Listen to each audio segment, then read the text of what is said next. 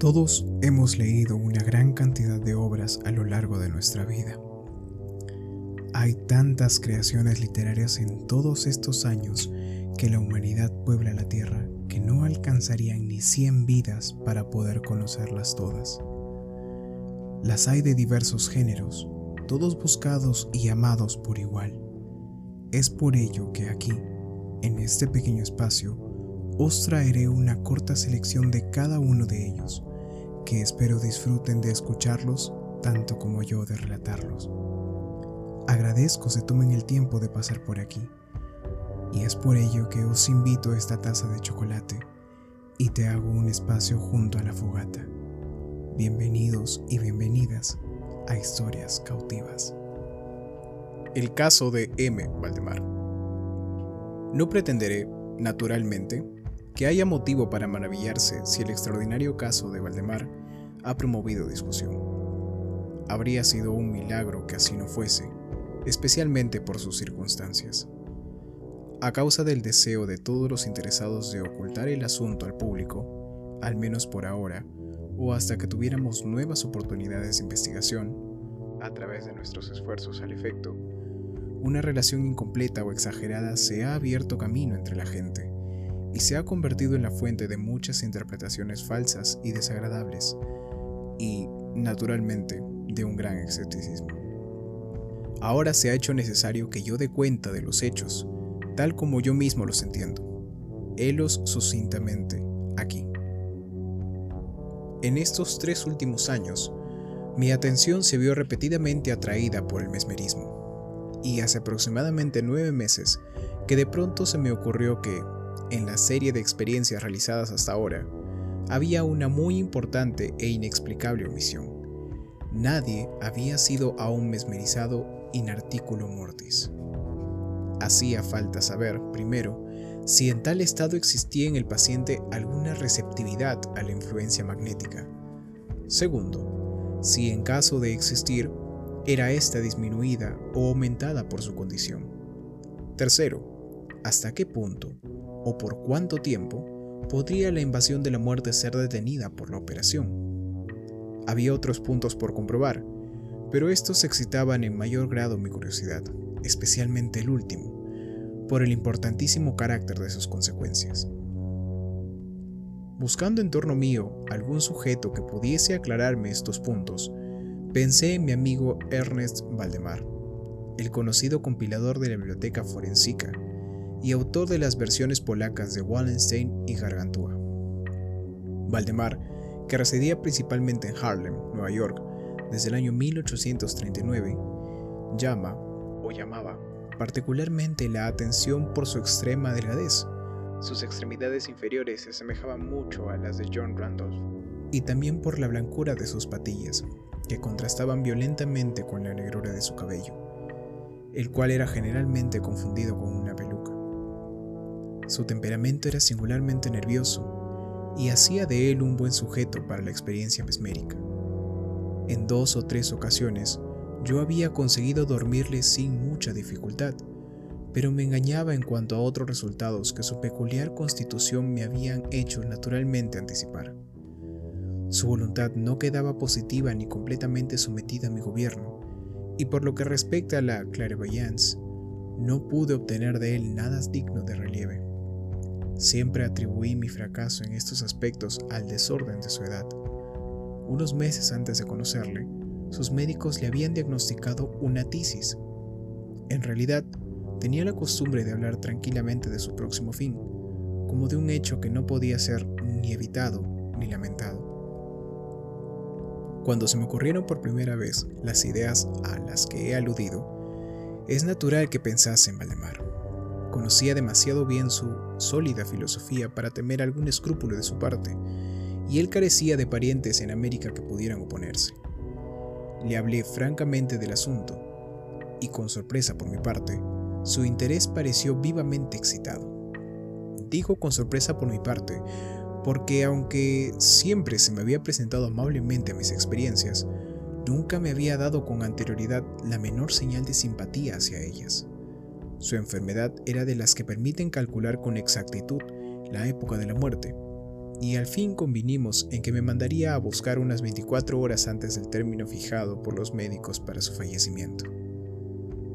Hace ahora más de siete meses que recibí del propio Valdemar la nota siguiente.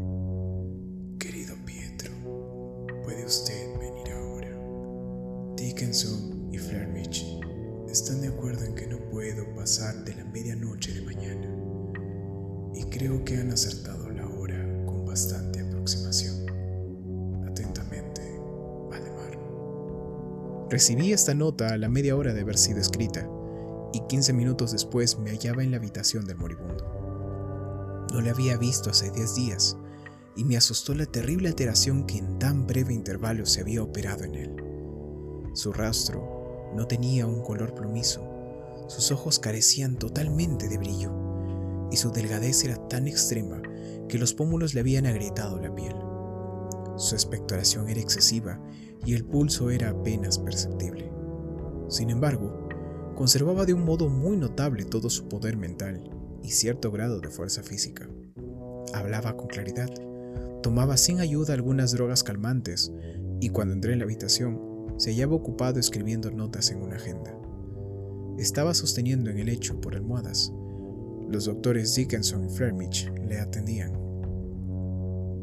Después de estrechar la mano de Valdemar, llevé aparte a estos señores, que me explicaron minuciosamente el estado del enfermo Hacía ocho meses que el pulmón izquierdo se hallaba en un estado semióseo o cartilaginoso y era, por tanto, completamente inútil para toda función vital. El derecho, en su parte superior, estaba también parcialmente, si no todo, osificado, mientras que la región inferior era simplemente una masa de tubérculos purulentos que penetraban unos en otros. Existían diversas perforaciones profundas y en un punto una adherencia permanente de las costillas. Estos fenómenos del lóbulo derecho era de fecha relativamente reciente. La osificación se había desarrollado con una rapidez desacostumbrada. Un mes antes no se había descubierto aún ninguna señal, y la adherencia solo había sido observada en los tres últimos días. Independientemente de la tisis, se sospechaba que el paciente sufría un aneurisma de la aorta, pero sobre este punto, los síntomas de osificación hacían imposible una diagnosis exacta. La opinión de ambos médicos era que Valdemar moriría aproximadamente a la medianoche del día siguiente, domingo. Era entonces las 7 de la tarde del sábado. Al abandonar la cabecera del enfermo para hablar conmigo, los doctores Dickinson y Flermich le habían dado su último adiós. No tenían intención de volver, pero, a petición mía, consintieron en ir a ver al paciente sobre las 10 de la noche.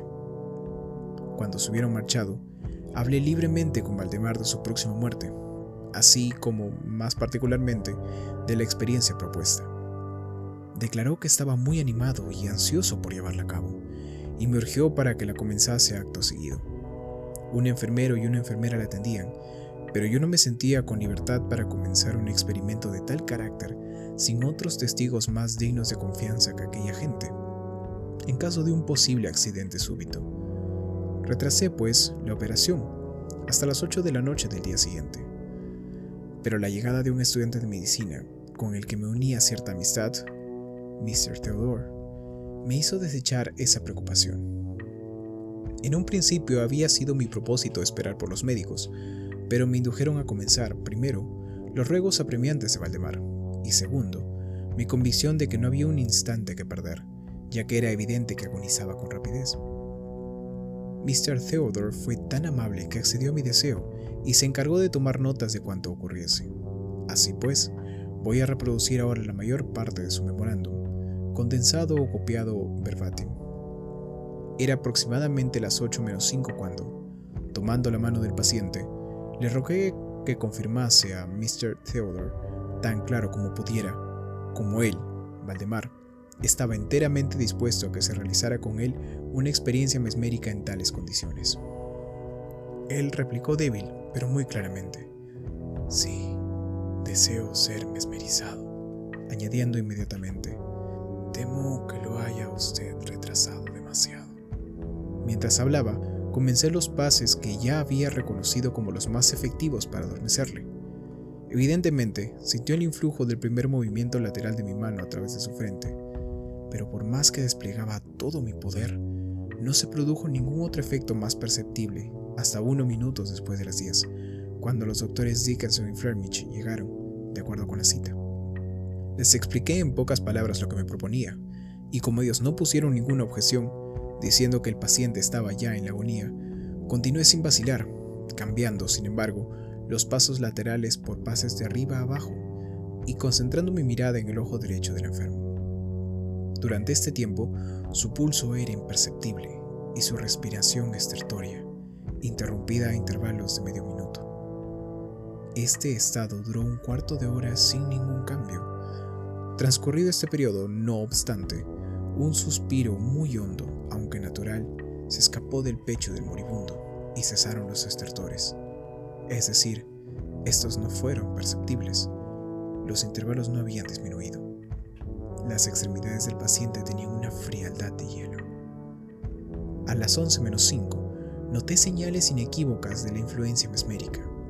El vidrioso girar del ojo se había truncado en esa penosa expresión de la mirada hacia adentro, que no se ve más que en los casos de sonambulismo, y acerca de la cual es imposible equivocarse.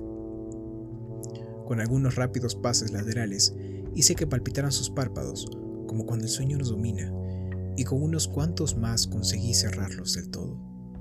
Sin embargo, no estaba satisfecho con esto, y continué vigorosamente mis manipulaciones, con la plena atención de la voluntad, hasta que conseguí la paralización completa de los miembros del durmiente, después de haberlos colocado en una postura aparentemente cómoda.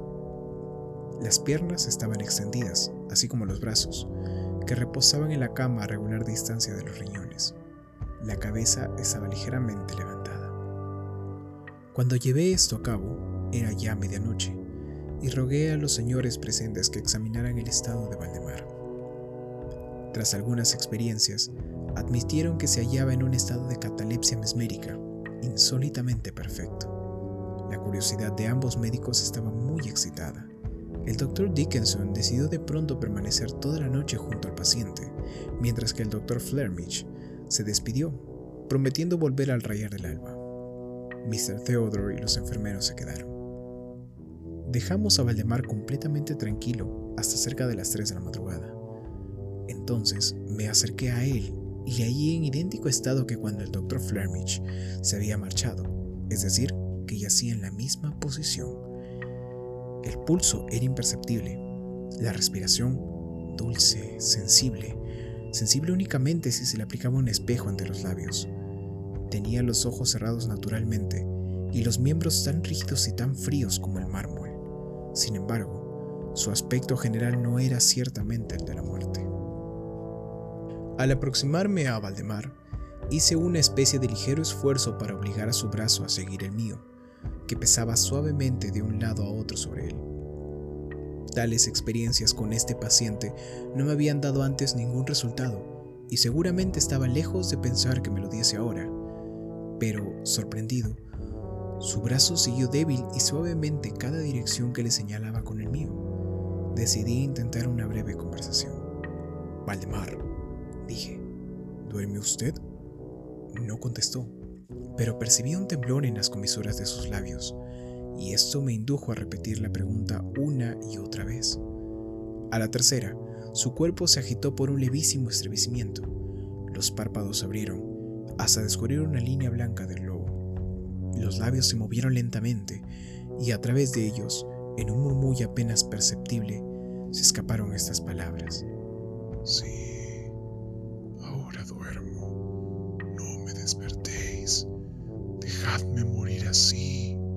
Toqué sus miembros y los hallé tan rígidos como siempre. El brazo derecho, como antes, obedecía la dirección de mi mano. Volví a preguntar al sonámbulo. ¿Le duele a usted el pecho, Valdemar? Ahora la respuesta fue inmediata, pero aún menos audible que antes. No hay dolor. Me estoy muriendo.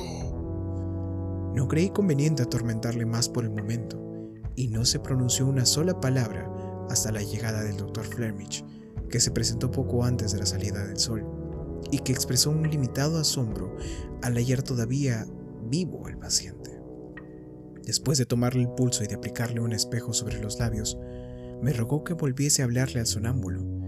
Así lo hice, preguntándole, Valdemar, ¿duerme aún? Como anteriormente pasaron unos minutos antes de que respondiese, y durante el intervalo el moribundo pareció hacer acopio de energías para hablar.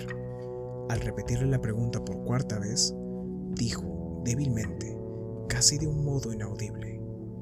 Sí, duermo. Me estoy muriendo. Entonces, los médicos expresaron la opinión, o mejor, el deseo de que se le permitiese a Valdemar reposar sin ser turbado en su actual estado de aparente tranquilidad, hasta que sobreviniese la muerte, lo cual, añadieron unánimemente, debía ocurrir al cabo de pocos minutos. Decidí, no obstante, hablarle una vez más y repetí simplemente mi anterior pregunta.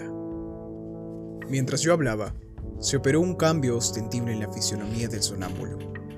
Los ojos giraron en sus órbitas y se abrieron lentamente, y las pupilas desaparecieron hacia arriba. La piel tomó en general un tono cadavérico, asemejándose no tanto al pergamino como al papel blanco, y las manchas éticas circulares, que hasta entonces se señalaban vigorosamente en el centro de cada mejilla, se extinguieron de pronto. Empleó esta expresión porque la rapidez de su desaparición en nada me hizo pensar tanto como en el apagarse una vela de un soplo. El labio superior, al mismo tiempo, se retorció sobre los dientes, que hasta entonces había cubierto por entero, mientras la mandíbula inferior caía con una sacudida perceptible, dejando la boca abierta y descubriendo lengua hinchada y negra. Imagino que todos los presentes estaban acostumbrados a los horrores de un lecho mortuorio, pero el aspecto de Valdemar era en este momento tan espantoso, sobre toda concepción, que todos nos apartamos de la cama. Noto ahora que llego a un punto de esta narración en el que cada lector puede alarmarse hasta una positiva incredulidad. Sin embargo, solo es de mi incumbencia continuar. Yo no había en Valdemar el menor signo de vitalidad, y convencidos de que estaba muerto, íbamos a dejarlo a cargo de los enfermeros, cuando se observó en la lengua un fuerte movimiento vibratorio, que continuó tal vez durante un minuto. Cuando hubo acabado, de las mandíbulas separadas e inmóviles salió una voz que sería locura en mí tratar de describir. Hay, no obstante, dos o tres epítetos que podrían considerarse aplicables en parte.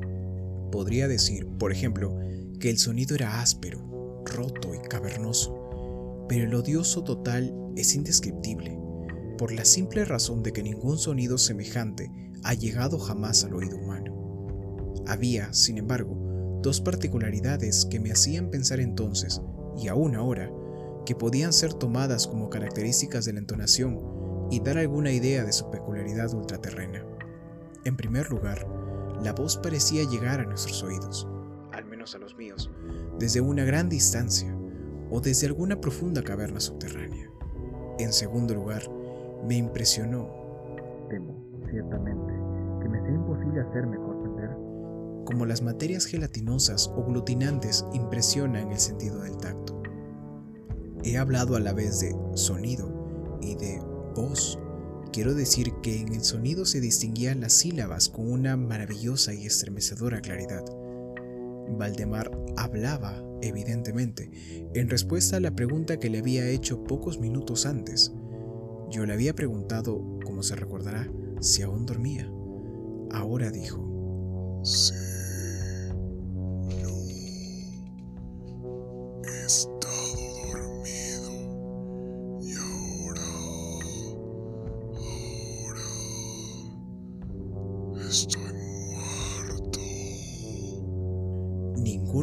Presentes trató de negar o siquiera reprimir el inexpresable, el estremecedor empanto que estas pocas palabras, así pronunciadas, nos produjo. Mr. Theodore, el estudiante, se desmayó. Los enfermeros abandonaron inmediatamente la estancia y fue imposible hacerlos regresar. No pretendo siquiera hacer comprensibles al lector mis propias impresiones. Durante cerca de una hora nos ocupamos silenciosamente, sin que se pronunciase una sola palabra, en que Mr. Theodore recobrara el conocimiento. Cuando volvió en sí, volvimos a investigar el estado de Valdemar. Permanecía, en todos los aspectos, tal como lo he descrito últimamente, con la excepción de que el espejo ya no indicaba la menor señal de respiración. Fue un vano intento de sangría en el brazo. Debo decir, asimismo, que este miembro ya no estaba sujeto a mi voluntad. Me esforcé vanamente en hacerle seguir la dirección de mi brazo. La única indicación real de la influencia mesmérica se manifestaba ahora en el movimiento vibratorio de la lengua cada vez que hacía a Valdemar una pregunta. Parecía hacer un esfuerzo para responder, pero su voluntad no era bastante duradera. Si cualquier otra persona que no fuese yo le dirigía una pregunta, parecía insensible, aunque yo intentase poner cada miembro de esa persona en relación mesmérica con él. Creo que he relatado ya todo lo necesario para comprender el estado del sonámbulo en este periodo. Conseguimos otros enfermeros, y a las 10 abandoné la casa en compañía de los dos médicos y de Mr. Theodore. Por la tarde, volvimos a ver al paciente. Su estado continuaba siendo exactamente el mismo. Discutimos acerca de la oportunidad y la factibilidad de despertarlo, pero estuvimos fácilmente de acuerdo en que ningún buen propósito serviría para lograrlo. Era evidente que, hasta entonces, la muerte, o lo que usualmente se denomina muerte, había sido detenida por el proceso mesmérico. A todos nos parecía claro que despertar a Valdemar sería simplemente asegurar su instantáneo, o al menos rápido fallecimiento. Desde este periodo hasta el fin de la semana, un intervalo cerca de siete meses, continuamos yendo diariamente a casa de Valdemar, acompañados, unas veces u otras, por médicos y otros amigos. En todo este tiempo, el sonámbulo permanecía exactamente como lo he descrito por último. La vigilancia de los enfermeros era continua.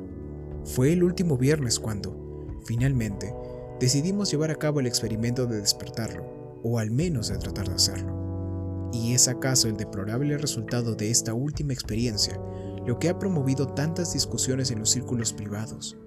Tantas que no puedo atribuirlas sino a una injustificada credulidad popular. Con el propósito de liberar a Valdemar de su estado mesmérico, empleé los pases acostumbrados. Durante algún tiempo, estos no dieron resultado. La primera señal de que revivía fue un descenso parcial del iris.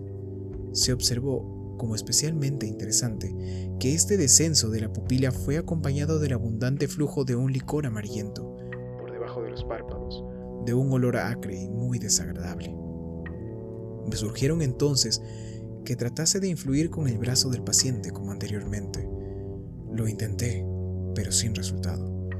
Entonces, el doctor Dickinson insinuó el deseo de que le dirigiese una pregunta. Yo lo hice tal como sigue. Valdemar, ¿puede usted explicarme cuáles son ahora sus sensaciones o sus deseos?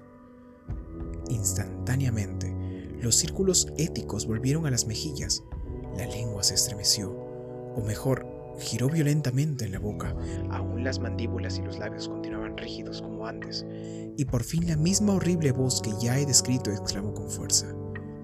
Por el amor de Dios. Duérmame. Oh, pronto. Despiérteme. Pronto. Le digo que estoy muerto. Yo estaba completamente enervado y por un momento no supe qué hacer. Primero, realicé un esfuerzo para calmar al paciente, pero fracasando en esto por la ausencia total de la voluntad, volví sobre mis pasos y traté por todos los medios de despertarlo. Pronto vi que esta tentativa tendría éxito, o al menos había imaginado que mi éxito sería completo, y estaba seguro de que todos los que se encontraban en la habitación se hallaban preparados para ver despertar al paciente. Sin embargo, es imposible que ningún ser humano pudiese estar preparado para lo que realmente ocurrió.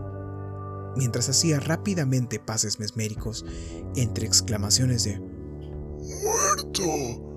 Muerto. Que explotaban de la lengua y no de los labios del paciente, su cuerpo, de pronto, en el espacio de un solo minuto, o incluso de menos, se contrajo, se desmenuzó se pudrió completamente bajo mis manos. Sobre el lecho, ante todos los presentes, yacía una masa casi líquida de repugnante, de detestable putrefacción.